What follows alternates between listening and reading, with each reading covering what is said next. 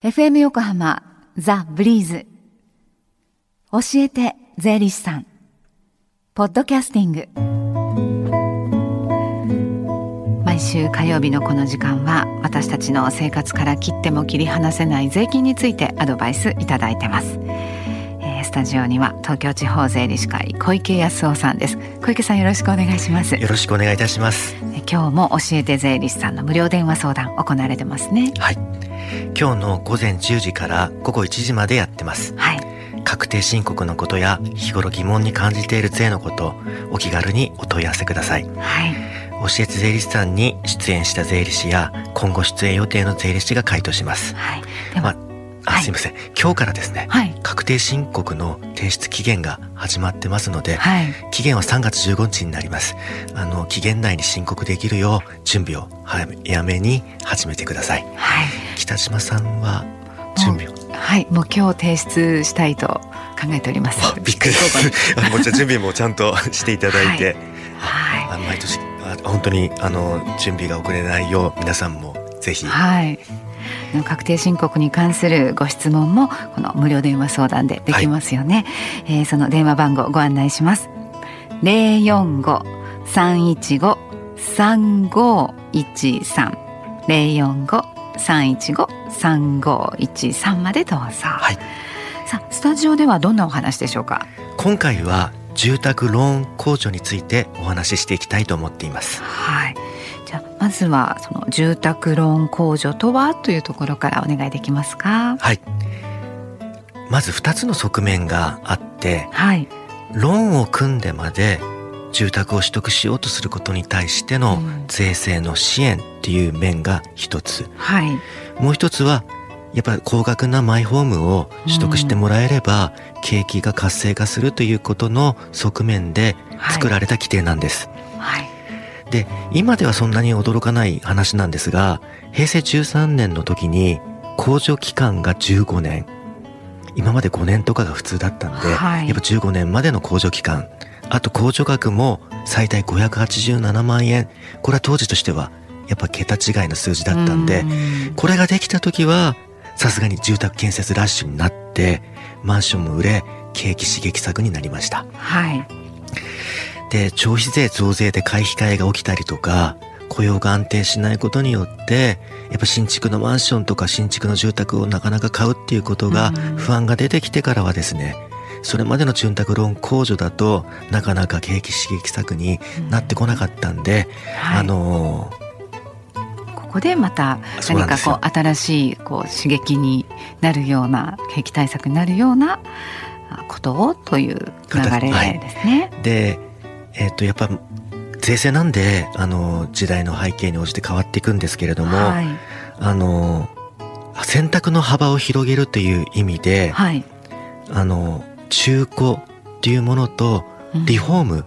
っていうものも対象になってるんだっていうことを今の状況では知っててほしいんです。はい、で中古住宅の流通とリフォーム市場の拡大活性化っていうのは、もう住宅政策ですごく重要なことなんで、はい、現在の住宅ローン控除では中古のマイホーム増改築いわゆるリフォームですね、はい、これも含まれたものになってます。はい。住宅ローン控除の範囲もその時代に応じて変わってきているとい。うことですね。はい、で中古について少し補足させていただきたいんですが、はい、鉄筋とかの耐火建築物だと25年っていう形の中古これが認められてます、はい、木造とかの耐火建築物ないものだとちょっと短くなって20年以内のものが対象になってます。で、はい、あの鉄筋なら25年木造なら20年って言ったんですけれども、はい、これを超える中古物件であっても住宅ローン控除が受けられるものがあるんですはい。これはどういう場合ですか？えっ、とやっぱり地震関係なんですけれども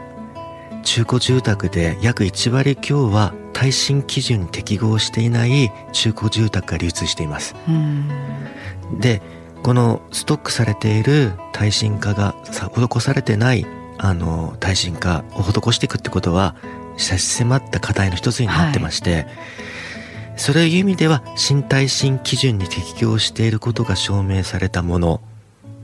また耐震基準に適合していない場合でも買うときに耐震耐すみません耐震改修工事の申請をして、はい、住む日までに耐震改修工事を終えていればローン控除が受けられます。はい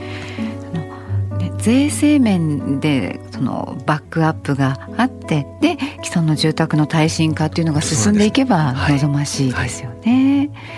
はい。はい、えそしてその今日から確定申告始まってますけれども住宅ローン控除の部分について何か注意点ってありますか？えっ、とまずちょっと話の続きになっちゃいますが、はい、あの耐震化についてなんですけれどもあの耐震基準適合証明書っていうものが必要になりますので、はい、建築士に判断してもらって売り主に申請してもらうというこの書面を集めるということをまず注意点として知っといていただきたい点があります。はい、あと他の住宅ローン控除これは共通の話なんですけれども、はい、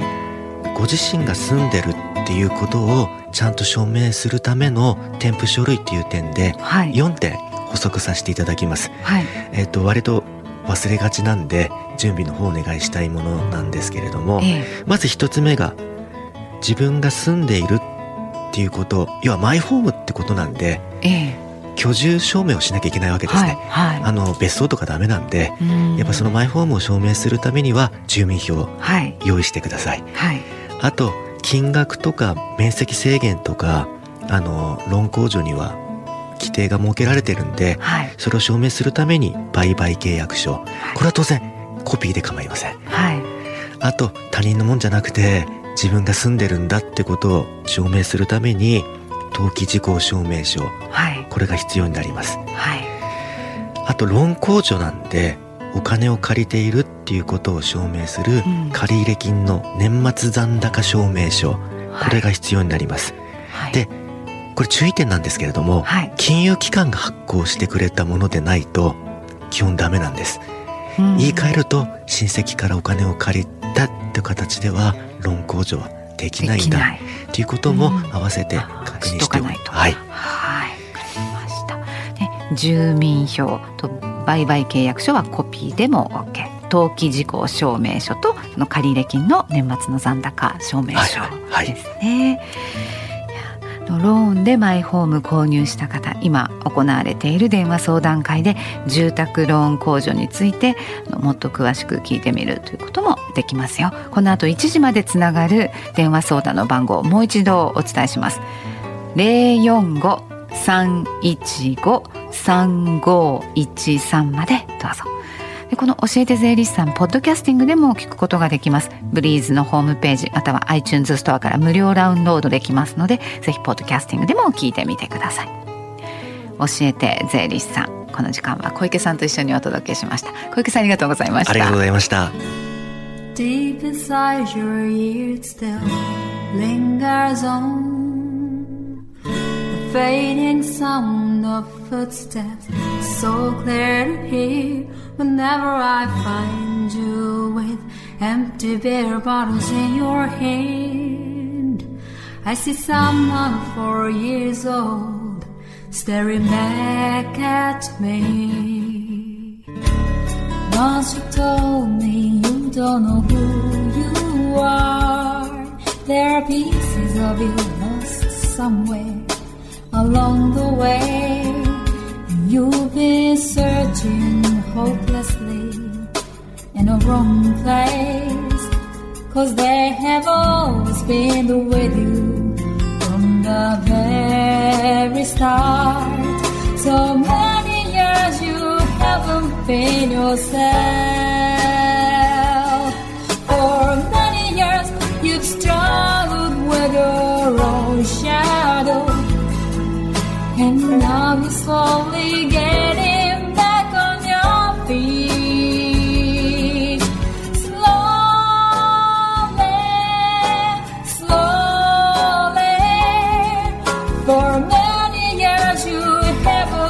In yourself.